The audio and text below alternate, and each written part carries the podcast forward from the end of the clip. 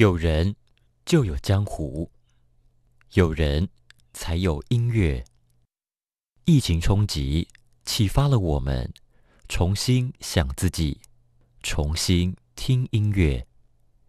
这里是江湖音乐厅第二季，Music People Pandemic。主持人黄立翔在江湖音乐厅与你同行。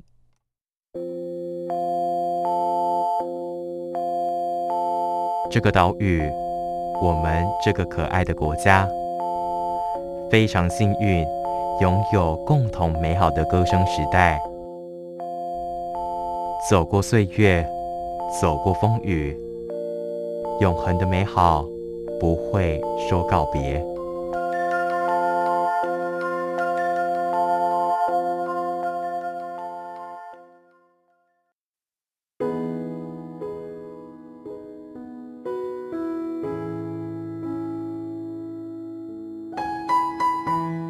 Hello，这里是江湖音乐厅 Music People Pandemic，我是主持人立翔。希望听众朋友们在听到我的声音的时候，一切都是顺利平安中。今天江湖音乐书房呢，要介绍一本，我觉得是今年第二季书房系列，对任何的台湾听众朋友们，还有全世界的华语听众朋友们，是极为一本重要的书。对立翔来说呢，呃。它虽然是在二零一八年的四月三十号那天发行的，但是对我来讲，它是一个全新的、新鲜的、嗯，撼动的一种新的学习。因为这本书叫做《我们告别的时刻》，但是对我来讲却是一种喜相逢的时刻。为什么呢？啊，在这本书写的作者陈德正，陈德正老师，德正先生。他在书写了这本书的时候，那个时刻最重要的时刻，开场白的时刻，一九八九年的时刻，其实台湾风起云涌的时代，也是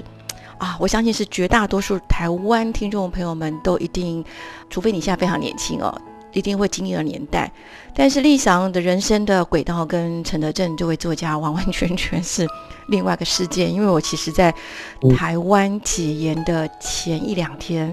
搭乘了我人生坐的第一次飞机到了欧洲了，在欧洲开始了我的大学生涯。所以，呃，在今年在选书本的时候，为台湾音乐江湖选书本的时候，我就是一定要选这本《我们告别的时刻》。音乐让世界宽阔，生命有限，但是音乐无限。虽然对陈德珍来说，或者是他众多的读者来说，是告别那个青春的时刻。对理想我还有部分的人没有狠狠地错过了那段风起云涌的时代来说，却是我们喜相逢的时刻。所以今天江湖音乐书房非常的对我个人来说，私信来说，绝对是非常开心，也非常很荣幸的喜相逢的时刻。邀请到了本书作者陈德正来聊一九八九年到二零一六年这风起云涌、百花齐放的台湾音乐江湖。Hello，德正你好。李，立翔跟各位听众大家好。好像德正听到我的那个开场白，就知道为什么我狠狠的错过了那个你这本书这双专辑卡带四面这个时代当中的 A 面。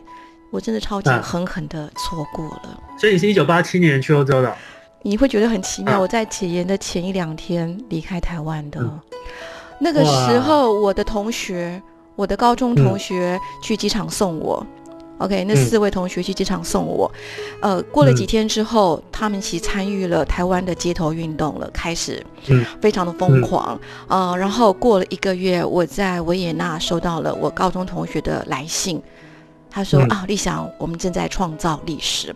但是当时的我正才刚刚，嗯，还不到二十岁，开始要去一个欧洲生涯，我还在辛苦的面对一个德语的环境，辛苦的面对音乐学院入学考试的环境，我完全没有办法去想象。可是我非常感谢我那几位高中同学，至今我们仍然还有联系，他们是我生命中，就是你生命中的阿水，还有。小雨哦，所以其实真的是啊，很感谢呃德政为我我们这几个，我们可能是少部分，我可能在当时应该就是人生的轨道就是很不同了，但德政也一定忘了哈，你忘是正常的哈，呃，但是在我心中有个画面，就是我们两个是在疫情的前一年狠狠的嗯疫情前一年，二零一九年，差不多嗯。二三月时候，在某一位大哥家中匆匆的嗯。见过一面。但是我们没有、嗯嗯没没有多说什么话，然后那位大哥跟我介绍你说，那时候还没有到，你你快要到了。他说：“哦，嗯这位才子呢，他是台湾少数可以用用文字就可以活下去的一位作家。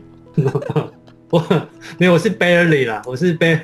barely living，就是就就是很勉强这样子，不能讲很但是还但是还可以啦，但是还可以这样。呀，我想说，嗯，其实德正写了三本非常重要的音乐散文哦。就其实我收到你的这个邀请，我是当然是很荣幸也开心，但是也有点惊讶，因为就是我这大概两年吧，就是可能大家找我，可能有超过一半的事情都是跟爬山或是跟自然有关，是。因为我去年出了一本书，是我是，呃是写我二零一九年跟两个登山家去世界第二高峰 K two 的故事。是神在的地方。那。你刚才提到的那三本前前三本音乐散文，当然对我来说是很重要，嗯。但是因为前两本已经目前暂时绝版，嗯，然后我们告别的时刻应该也快卖完了，所以就是现在比较少人会再请我谈我之前的这三本书，所以我觉得很久没谈了，然后有一种重新认识自己小孩的感觉，我觉得也蛮开心的。哎呀，谢谢你！我觉得那时候其实我也没有把握说你是不是会接受我的采访啦，因为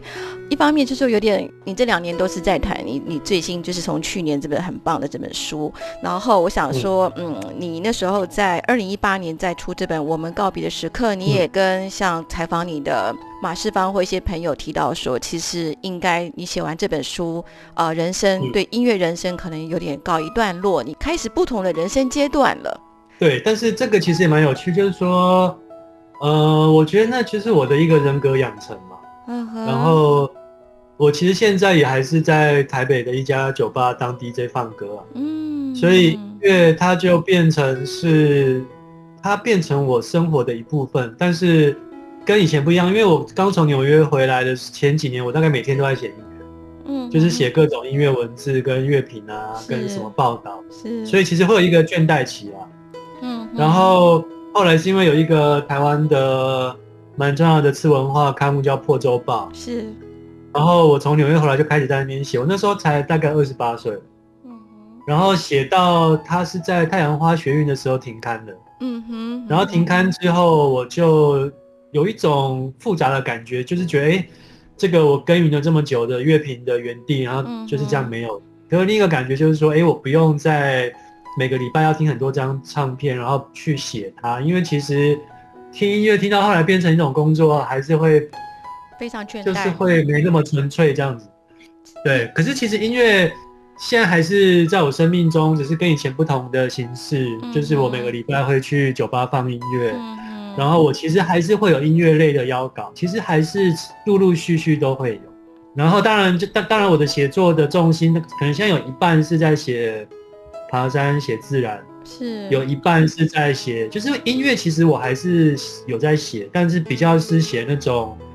呃，比较大块的文章，然后就比较不是以前那种专栏，这种那种小篇的乐评的。我觉得我写音乐的东西，因为其实我第一本是写纽约嘛，是，然后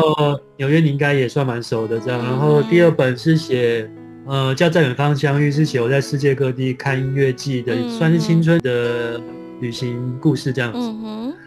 然后第三本就写回台湾了，就是其实因为就是我在国外的这些经验我已经写的差不多了，嗯哼，然后第三本我才写回诶从国小张雨生、林强，然后写到国中、高中这样，就是开始写回自己。你说一个人的生命经验，他就是一个作家，如果一直写自己的话，他故事一定会有用完的一天了。所以我才觉得说好像要去这个远征，因为那个是一个跟我过去的人生经验完全不一样的地的事情。嗯，但是有趣的就是说，流行音乐这种东西，然后一些比较经典、比较隽永的东西，它是可以有点像水一样，就是往下一代流去的。其实像德正，我必须跟你说，其实我之前在呃某大学音乐系在教表演艺术跟视觉艺术行政的时候，那其实有一部分是在提到唱片公司，我都会跟学生们讲说，其实要了解八零九零的那年代的台湾华语音乐，你不能不了解，因为它它之于我们华语音乐市场，就像是。贝多芬、莫扎特、肖邦之于西方的古典音乐一样。对，一模一样、嗯哦。然后你嗯你刚才讲说，虽然这本书呃是一个热腾腾的青春的热度，可是对我狠狠错过那个时代，还有很多也许还没有听到那些音乐的，或是说曾经知道，但是借由你你那个笔下。音乐跟人之间的互动，我觉得那个是一个活生生的有血有肉的一个音乐历史故事哦，所以其实看对，因起来为就是其实，因为其实我也是刚刚才知道你是解严那天前几天离开嘛。对因为那这样的话，你在我知道读我们告别的时刻的读者里面，你就有一个很特别的 setting 啊。因为其他的读者他可能读这些文章，他如果跟我是同一个 generation 的话，嗯他有点像是重温他的青春这样。是那我那个时候也是希望可以把我们这个时代感尽量把它写出来。嗯哼那如果是比我小一代、两代的读者读到，他会觉得说哦，以前台湾发生过这些事情。嗯哼可是你显然跟我的代数还蛮接近的，但是因为你那个时候人不在台湾，对所以我觉得会有一种就是，就是现在不是那种电视都很流行什么架空历史吗？什么对对对，就是穿对就时空剧那种穿越来说对，就对你来说，它是一个好像发生过，你又没有经历过，嗯，然后它到底是一个怎么样的状态？因为其实我写的也只是我的个人的诠释嗯。跟我的体认，嗯哼，就是其实那个时代也不见得就是我笔下的那样，因为就是每个人活的，就是每个人有不同活过那个时候的方法。所以你等于是看到我把那个时代描述成那样，然后我是那样活过来的，是，然后你透过这个我的诉说，然后去了解你好像错过了台湾的几年。嗯这样没错那我没错，那我必须说，就是那几年台湾 确实蛮好玩的，而且我其实我那时候都还不够大啦，就是我那时候因为我是台南人嘛，是所以其实你说像比如说八八年就是全国热音大赛，张雨生嗯出道，然后八九年发生那个六四民运嘛，所以那个时候台湾的唱片公司有集合众家歌手唱什么历史的伤口啊，是是，然后大家会去中正纪念堂去声援对岸的学学运，这样、就是那嗯些事件我发生的时候，我其实人都还在台南，是一个国小的学生，然后在看电视上的新闻。然后因为八零一九八年代尾声的台湾社会很动荡，就是解严之后会有，其实那个时候有非常多的社会运动，嗯哼，而且其实是很激烈的，就是是农民会上街抗议，然后警察会震爆。好，然后会比如说那个时候还叫接受路啊，会有丢什么汽油弹什么。然后我那个时候可能是小五小六，也看看也也慢慢要进入青春期了，就会觉得说哇，台北现在怎么 怎么台北好像很 好台北好像热闹哦很刺激，很对，很热闹。呀，然后上国中，然后对，所以所以我其实大概是有点像我比你离台湾更近一点，就是我也在台湾，你其实你但就刺激的东西是在台北，所以我还是是有一段小小的距离。嗯，好，今天非常的喜相逢，这个陈德正的我们告别的时刻，我们休息一下，再回来跟德正聊。对我来讲是喜相逢的时刻。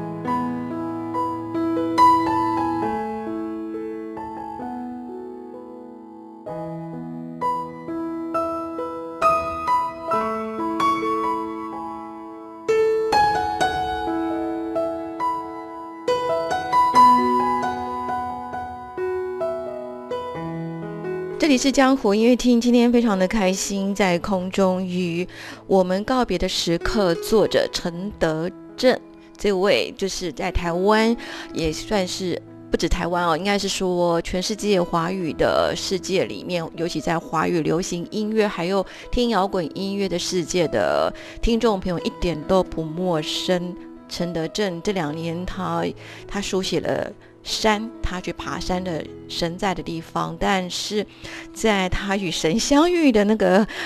高山上呢，我觉得与神相遇的那那那些很多奇妙的时刻，在我在陈德正他这三本书写音乐，尤其第三本《我们告别时刻》在书写台湾的这个时刻里面呢，我觉得我也感觉到很多这种很奇妙。哎，就说当时一九九零年代怎么会这么百花齐放，这种百家争鸣，都是 充满自由冲撞跟希望的一个年代？那我想我先请教一下德正说，这三本呢音乐散文，你说第三本是你最喜欢的，然后你写作又最长，为什么是最喜欢？是因为不再写了吗？没有哎、不再写，其实也只是那个时候这样觉得，因为那个时候就是刚刚有提到，觉得好像故事暂时都写完了，有点被抽干的感觉嗯这样。哼那我觉得我终究，其实我就诚如刚才说的，我其实目前都还是有在写音乐，只是它是比较是可能是一些导读啊，或者是嗯呃比较故事性的东西这样。那我会说是我最喜欢的一本，是我觉得可能是我最 personal 的一本，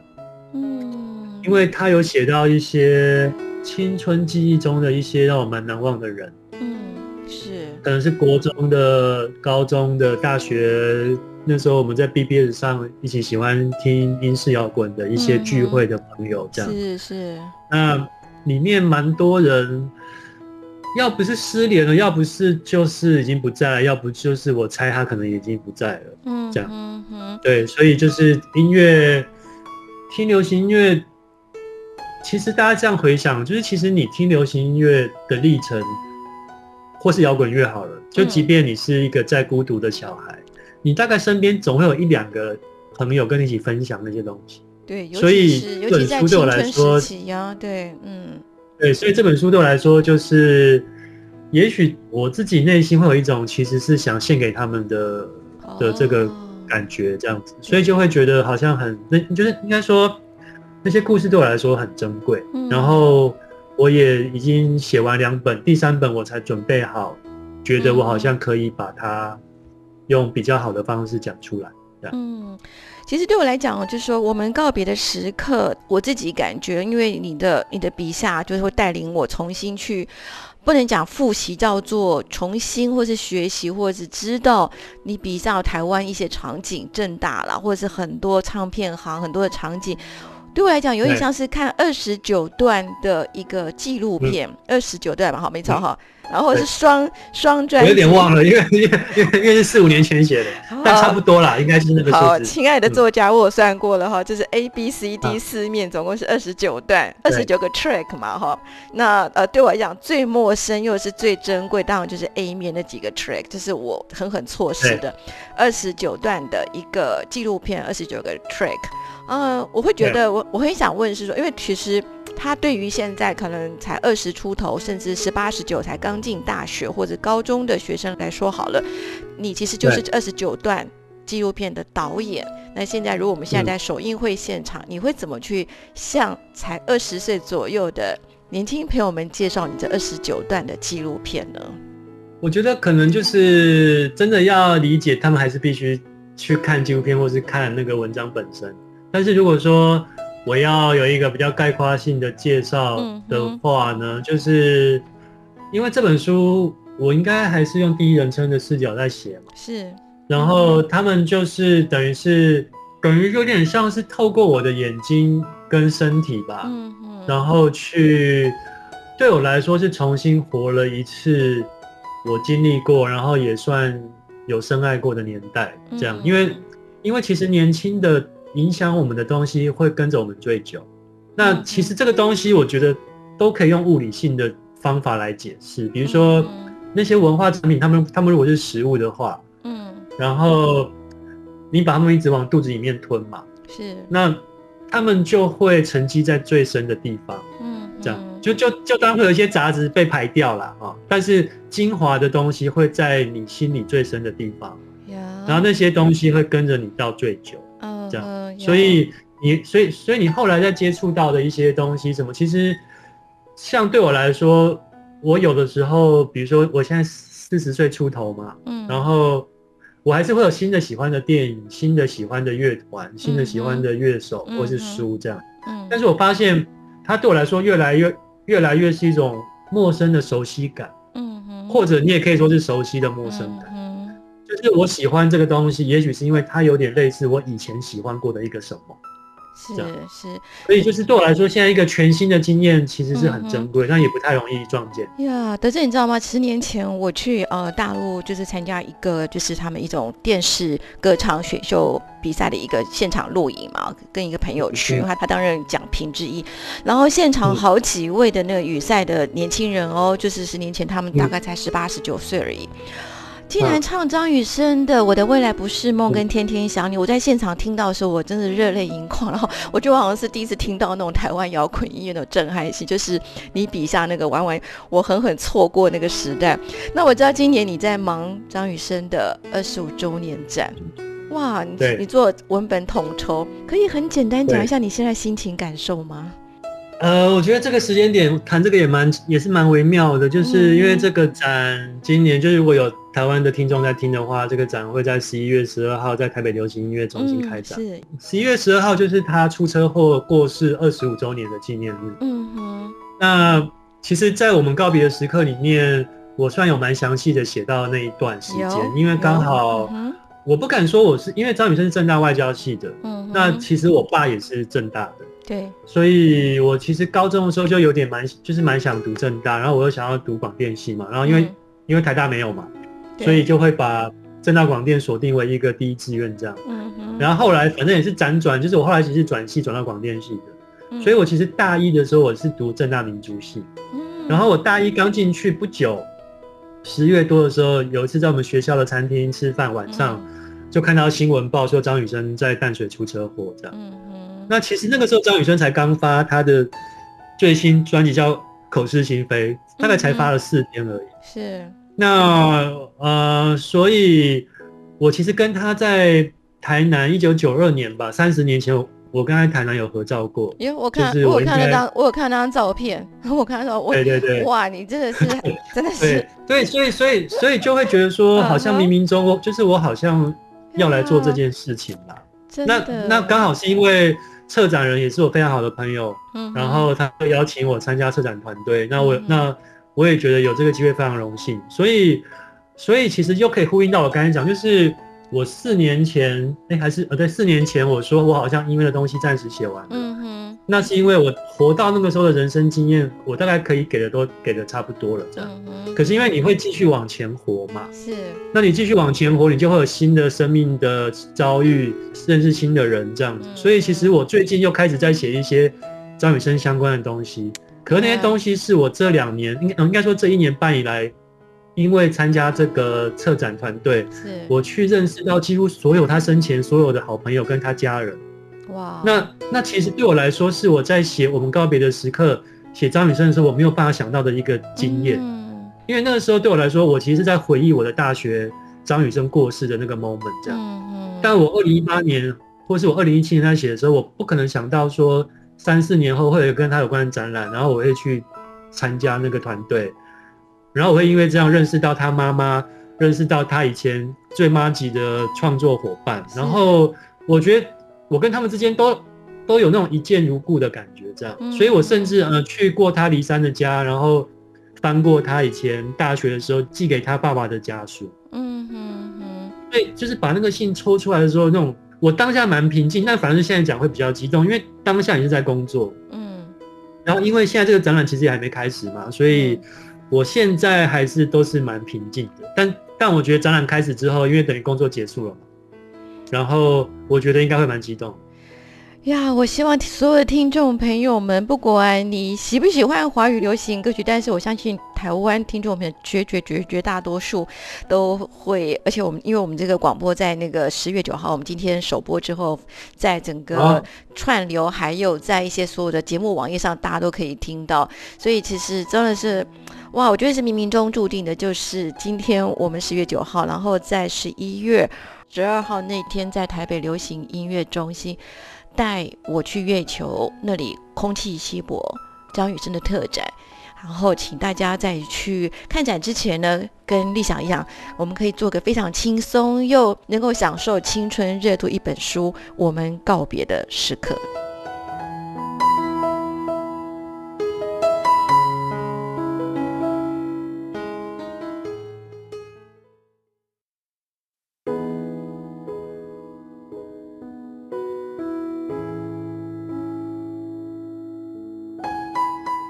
是江湖音乐厅。今天江湖音乐书房呢，要介绍属于台湾音乐江湖书架上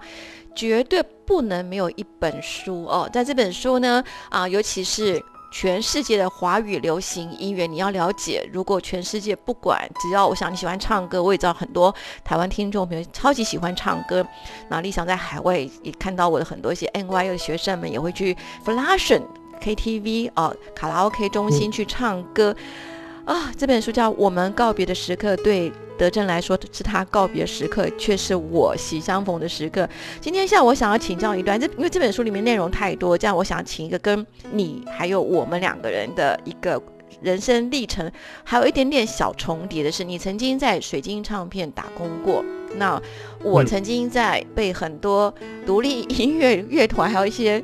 英底的一些音乐人所唾弃的那种嗜血的外商唱片公司工作过，而我工作那个时代刚好就是呃所谓的五大外商公司已经全部都在台湾设点了，好，所以当时什么呃我已经错过那个台湾曾经是就像滚石飞碟那个宝丽金在就是称霸整个江湖那个时代已经尾声的时候，我才回台湾，然后在唱片公司。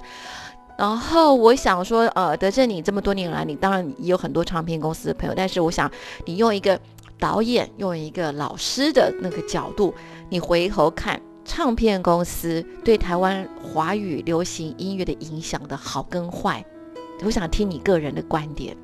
嗯嗯，先不要叫我老师啊，我只是一个，只是只是一个文字工作者而已。然后我觉得用好跟坏其实有点好像太绝对了。嗯哼。但是它一定会有一些不同的产生不同的效应。嗯哼。这样，比如说讲回张雨生或林强好了，因为他们刚好就是我非常热爱的两个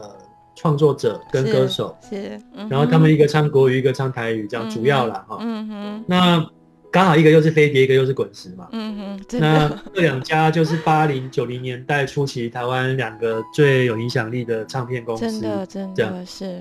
那那个时候，其实像呃滚石下面还有魔岩唱片嘛，嗯，就是张培仁的魔岩唱片，嗯哼，然后还有倪崇华先生的真颜色这样。嗯哼。那比如说像伍佰、像猪头皮、像林强、像把布，嗯，像。少年安今年重映，也在台湾的文青圈蛮轰动的。这样，嗯，是，就是有一些比较所谓的新台语歌，或者是说比较另类的曲风，嗯嗯就比较有机会透过呃，比如说像滚石的这个影响力，然后让更多的年轻人听到。嗯哼，那个时候，比如说魔岩还有一个叫中国火系列的，嗯，然后就把比如说中国的唐朝啊、窦唯啊、是张楚啊、何勇。这些应该现在都是神兽级的一些传说中的唱唱作者，然后引进到台湾，这样，嗯，所以唱片公司其实他们就是，呃，音乐品味的领头羊，但是因为它毕竟它还是一个商业的机构嘛，嗯哼，所以它创造了一种风潮之后，以商业的角度来说，它就要把那个风潮的商业价值榨干嘛。所以其实重点在于说，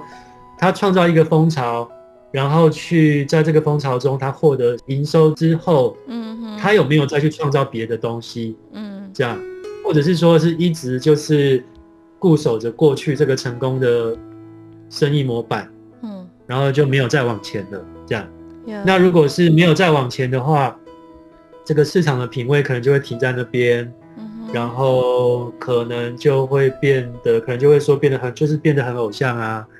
然后变得很很商业化什么。可是我觉得商业化这个字蛮 tricky 的，因为你本来就是在做生意嘛。当然。所以所以对，所以商业化本身没有没有问题，而是说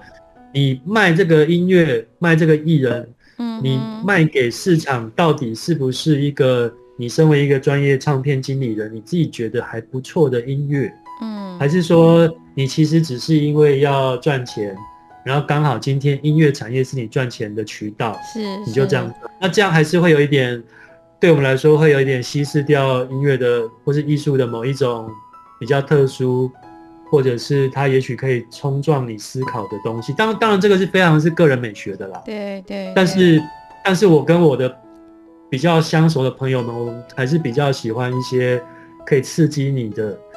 甚至让你不是这么舒服的一些原创原创性很强烈的那种东西，对不对，对？但对，但是原创性很强的东西，说说真的，它有的时候会有点曲高和寡，嗯所以它还是需要透过一个有品味的宣传包装的机制，嗯哼然后让它可以触及到更多的听众。不然，如果只是一个觉得自己是非常酷的歌手，是，然后做他觉得非常酷的音乐，但是那个音乐推不出去，他其实也是很寂寞这样。没错，所以，所以其实，所以其实艺人跟厂牌跟气宣这个是息息相关的。那当然，因为主要是因为港星在九零年代初期就是大局进入到台湾的市场。嗯嗯那那个其实刚好就是也是我国中的时候吧，呃，基本上还是三台独大的年代，就是大概 TVBS 快要慢慢起来了，但是基本上三台的综艺节目还是非常有影响力。没错没错。那你几乎只要打开三台的综艺节目，像飞哥啊、什么瓜哥的啊、什么，然后大概只要港星上了那个节目，然后港星就会红，这样。那你现在回去，我们比较公允的评论一下。嗯当然，你说什么刘德华、张学友是非常，他们是不管在什么时代都会红的啦。但是好像当初有一些港星，好像现在回头听，好像也还好吧。就是其实港星有非常有质感、非常有才华的港星，比如说四大天王全部都是啦，嗯，然后张国荣这些都不用讲这样子。但呀当时会有一些好像是跟着那个风潮出来的一些，现在几乎都没有人谈论的，所以我觉得我把名字讲出来，可能大家也没听过了，因为他慢慢被时间忘记了。对，所以就是因为唱片公司因为要就是比较偶像化这样，嗯哼，然后去然后就会开始有一些是气化导向的专辑，嗯那跟当初那些可能八零年代什么罗大佑啊、陈升他们是歌手导向的专辑，就会开始慢慢就会越走，就会就是那就是那两条路好像就越分越开的这样子。嗯，但是你在你笔下，其实应该是说，在你笔下所有的音乐人事物哦，其实就是经得起，已经经得起市场考验了啦。包括像当时我在某一家外商公司，然后我在你的这本《我们告别时刻》里面的 B 面。B 面我遇见了一个极为熟悉但是很遥远的，就是 Oasis 绿洲合唱团，是当时我那家唱片公司在力推的。可是我在你笔下突然重温到当时的那个同事们哦，在那个整个办公室放 O S S 绿洲合唱团。那时候因为我那时候在另外一个部门啦，我在一个比较安静的一个部门，哇，就听他们就哦整天在讲的绿洲，就是那个情景突然回来了。那我要就是，如果真的是你有同事真的是还在听你的节目的话，有 有有有有在听，有有一个就是现在绿现在绿洲那我合唱要跟团的，你的同事哦就是你的同事，就是当初九零年代在 Sony 或是任何一家五大唱片公司代理西洋专辑的这些工作者们，就是我要跟你们说一些谢谢你们。哎呦，谢谢你你我我以为说你想要想就是想要批评批评他们一下，就是就是当然你们把这个专辑引进，也许是公司本来就会这么做，嗯但是你们花时间去设计那个侧标，然后在后面写那个介绍文字，那个对啊高中的我来说是一个精神食粮。哦，德正，我想你这段话呢，我那个茫茫大海当中的听众朋友当中，有一位就是 Oasis 绿洲合唱团的当时的 manager。OK，我是前？阵子因为 你知道，因为那个因为那个侧标我都还留着，我现在已经四十四岁，那个侧标我都还留着，哎，天哪，天就是哪绿洲什么什么全全体集合啊，然后什么什，么晨光荣耀啊什么的，然后我去台南的唱片行买 Oasis 的 CD 的画面，我几乎都还记得，就是我是那种他们出第一天啊，我就会去买的啊。哇，那位同事 Amanda，她绝对绝对会会很想这样拥抱你一下，给你一个热情的吻哦，真是啊感恩，我跟你讲，他造福了上万个孤独的喜欢摇滚的青年。现现在我们都是中年人了啦，但是不会你是就是我们就青壮你也是是青我们就是听那些音乐长大的啦。哇，真的是现在我跟你跟你聊起来，真的又热血沸腾起来。好，我们休息一下，再回到我们的语谈。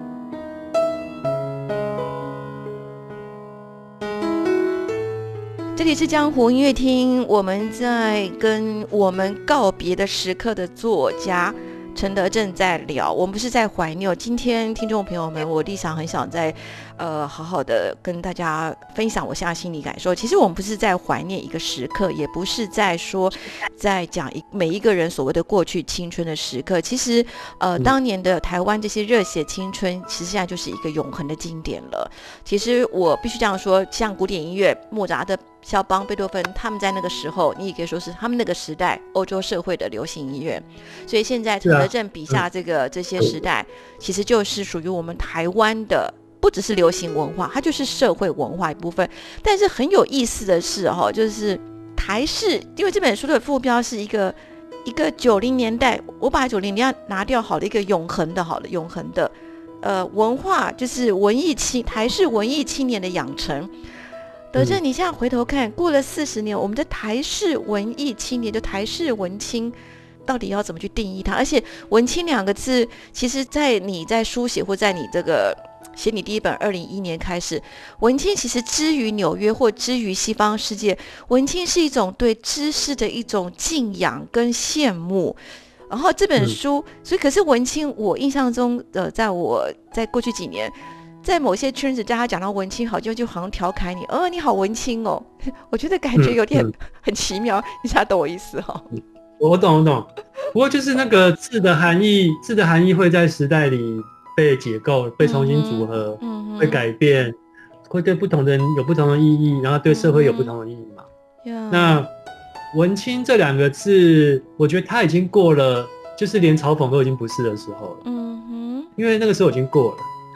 就是就是就是你说文青是骂人的字，大概是十年前是吧？哦，那现在呢？现在呢？现在我觉得蛮中性的，现在蛮中性的。现在就是一个喜欢文艺事物的一个，可能还不是太老的男生或女生嘛，这样。因为因为这个字，他已经就是我觉得他他的嘲讽或者是自嘲的那种意味，死亡的时刻，大概是有一次。反正就是去一个什么家具行吧，还是什么的，然后就看到那个，反正墙上都写的什么 “文青风窗帘”啊，真文青风窗帘，你懂你懂懂我意思吗？就是说这个字已经出现在你当初觉得最不可能出现的地方了，所以当这种事情已经发生，而且是一而再再而三的发生之后，这个字它的嘲讽力道就变就变淡了。嗯，是，所以我觉得你现在说你，但是也不会有人每次说自己是文青嘛，也很奇怪啊。嗯，但是就是说，如果你说一个你朋友是啊文青，喜欢这些文艺事物的话，我觉得应该是到二零二二年，我觉得这个字大概又稍微中性回来了一点，这样。可是像我大学的时候，因为那个毛主席他是就是跟我一起拍《烂头壳》的那个导演，嗯，他大学是正大文艺社社长。文艺社，你们当时正大文艺社是内容是什么？活动内容是文艺社，应该就是看一些就看艺术片，然后读现代小说之类的吧。因为因为我也没有参加嘛，就是我也没那么文青嘛。嗯。但是像我的那个同学，他是以前是文艺社社长，我觉得他就是那个时候就说他是文青，应该就是应该也是蛮中性的表述了。是是是。然后这个字开始变得有点酸，有点是在挖苦别人，可能是两千年以后。这样就是跟着那种什么小清新啊出来啊，就是什么小清新民谣风啊什么的。可是那个东西现在大家也不太谈了，嗯，这样，因为现在 小清新小清新也不当道了，也不当道。现在 现在当道的是是嘻哈啊，是一些饶舌歌手啊，嗯哼，是一些玩 beat 的，就是这个年代在红的音乐。所以所以当初你去挖苦一个人，可是那个东西。那个语境跟你挖苦的那个东西本身，它可能也已经跟着时间往前走了。是是。所以这个字的意涵，我觉得好像现在又变得中性一点。嗯嗯。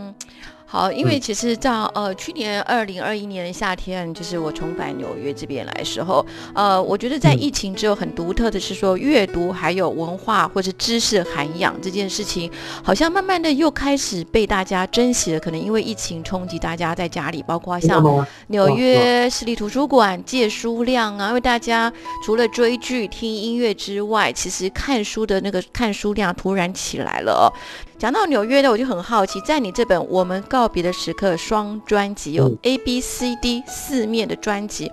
，C 面当中的前三篇《美国梦》《孤岛生活》《Sad and Beautiful World》，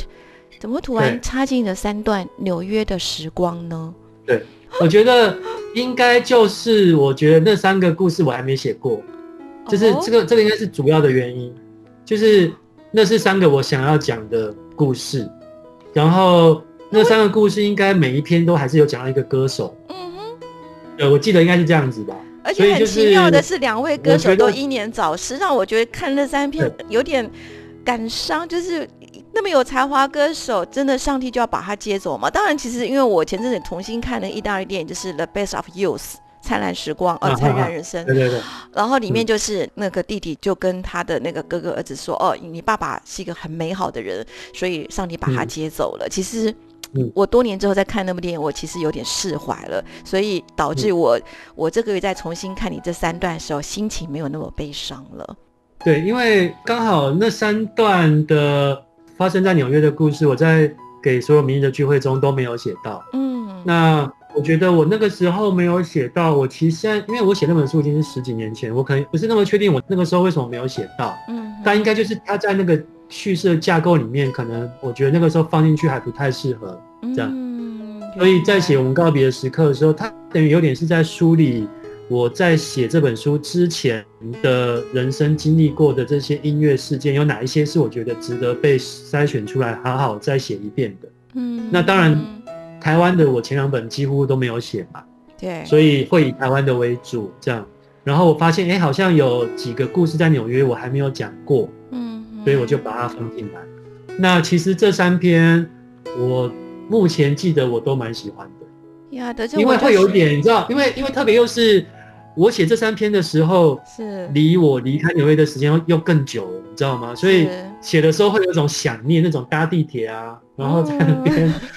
但是那种感觉，就是就是好像透过书写它，我好像又回去了一下这样子。嗯哼，可是你现在对我来讲，这个三篇就是我刚好这几个月我就去重温了你笔下的那个场景好，对我来讲，它又成为一种新的文化风景了。新的文化风景在我心里面，然后呃，我也去了七十二街那个 Beacon Theater，当然就是我跟刚才跟德正聊的是说，呃，他现在是已经很多拉丁裔的歌手在那边演唱了哦。然后，那当然是很可贵的是，我去年二零二一年的九月份的时候，Hamilton 重返疫情冲击了十九个月，重返剧场的时候，那时候嗯那个制作人跟当时创作者就是 Lin-Manuel Miranda，他上台的前两句话就说：“现在大家终于知道了吧？现场演唱，现场是多么的珍贵，而不是理所当然的。”一讲完，全场人都起立落泪，掌声。真的，嗯嗯嗯，所以现场是如此的珍贵、可贵跟无与伦比的美好。那所有的现场其实真的真的要去看德正笔下的我们告别的时刻。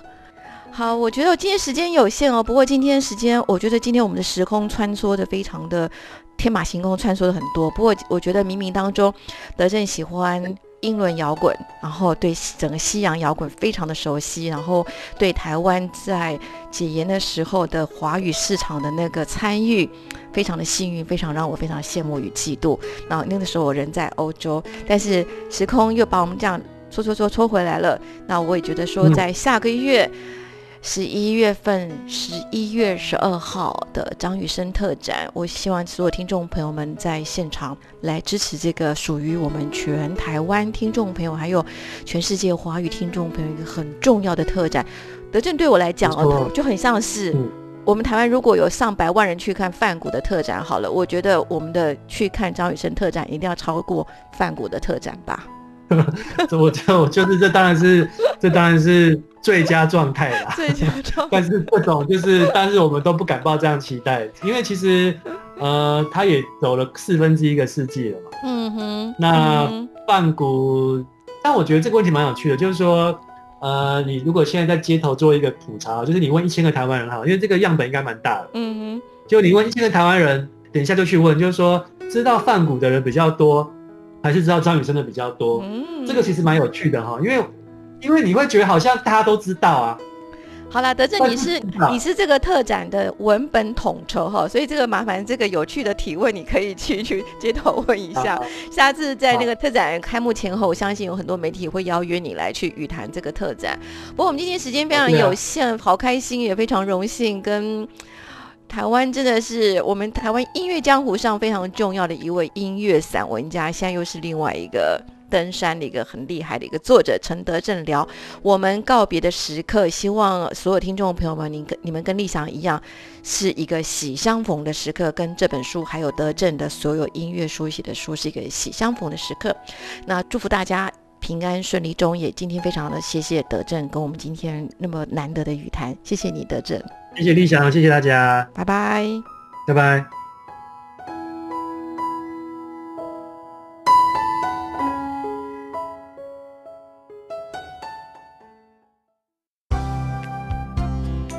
本节目由文化部影视及流行音乐产业局指导播出。